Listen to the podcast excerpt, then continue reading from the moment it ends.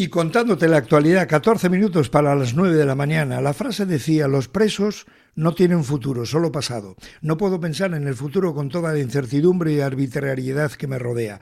Las palabras son de una carta del periodista Pablo González, escrita desde la prisión de Radom, en Polonia, donde lleva detenido 16 meses acusado de espionaje a favor de Rusia. No hay ninguna prueba, pero bueno, ahí está. Su esposa Ollana Oirena leyó estas frases el pasado martes, este martes pasado 4 de julio en Bruselas, durante una jornada celebrada en el Parlamento Europeo bajo el título Journalism is not a crime, el periodismo no es un crimen. Ollana Oirena, Egunon, buenos días, ¿cómo estás? Vaya, Egunon, Egunon. Tuvo que ser un momento realmente emocionante para ti, ¿no? Sí, bueno, todo, todo el día, los dos días fueron muy emocionantes y sobre todo muy intensos, porque fue un no parar. Eh, aterrizar del avión, coger el taxi, llegar ahí, y ya nos echaron, como quien dice, a la rueda de prensa y a partir de ahí, pues hasta, hasta las siete y media, ocho, sin parar todo el día. No digo yo que sea una solución, Ayana, pero que Bruselas escuche el caso de Pablo y que diga cosas como que la libertad de expresión acaba cuando encarcelan a un periodista, hombre, mm, seguro que te ha dado un pequeño empujoncito hacia el optimismo, ¿no? Sí, sí, yo creo que algo, algo ya sacaremos de ahí. Sobre todo, eh, lo que lo, más positivo fue la atención que recibimos de, de, varios europarlamentarios que vinieron a, a la ronda, que se le llama ronda con los parlamentarios, se mostraron en primer lugar atónitos porque no sabían de esto y decían cómo es que no nos hemos enterado de una situación así y después bueno lo, lo positivo también que, que pusieron sobre la mesa iniciativas que, que pretende llevar a cabo y que creemos que serán muy positivas. Entre otras cosas, pues dijeron que, que pedirían una, una visita de, de varios europarlamentarios a la cárcel.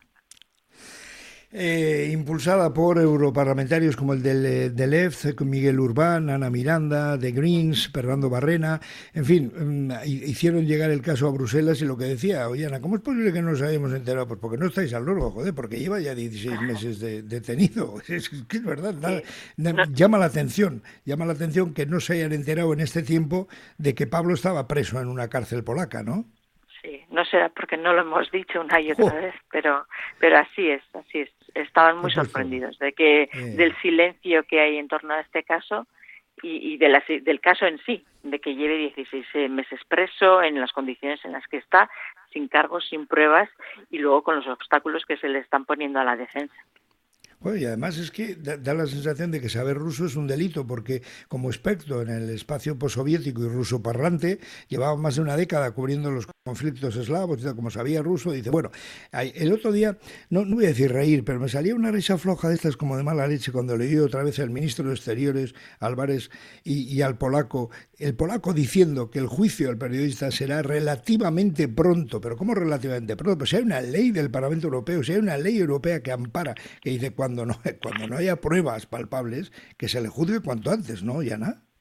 Exactamente, es lo que venimos pidiendo desde el día uno de su detención, que, que, también entonces decían que había cargos graves, muy graves, pues lo decíamos, pues bueno, pues que los pongan encima de la mesa y que lo juzguen ya, pero esto, prolongar la presión preventiva a 16 meses, yo creo que aparte de ser ilegal, es una tortura, una tortura para él y también para la familia.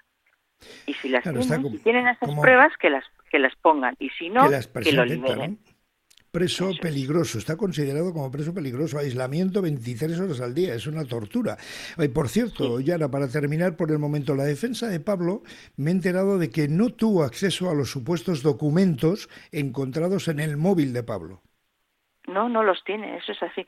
No tienen acceso al, al total del expediente, y aparte han solicitado también acceso a los dispositivos de los cuales dicen haber extraído documentación y a, a esa misma documentación también y no se lo permiten porque quieren hacer pruebas periciales para determinar si esas pruebas o esos documentos estaban en, en los dispositivos antes de su detención o después, que también puede ser, esas cosas suceden que los documentos aparezcan después. Quieren determinar eso y no se lo permiten. Les han dicho que no es necesario.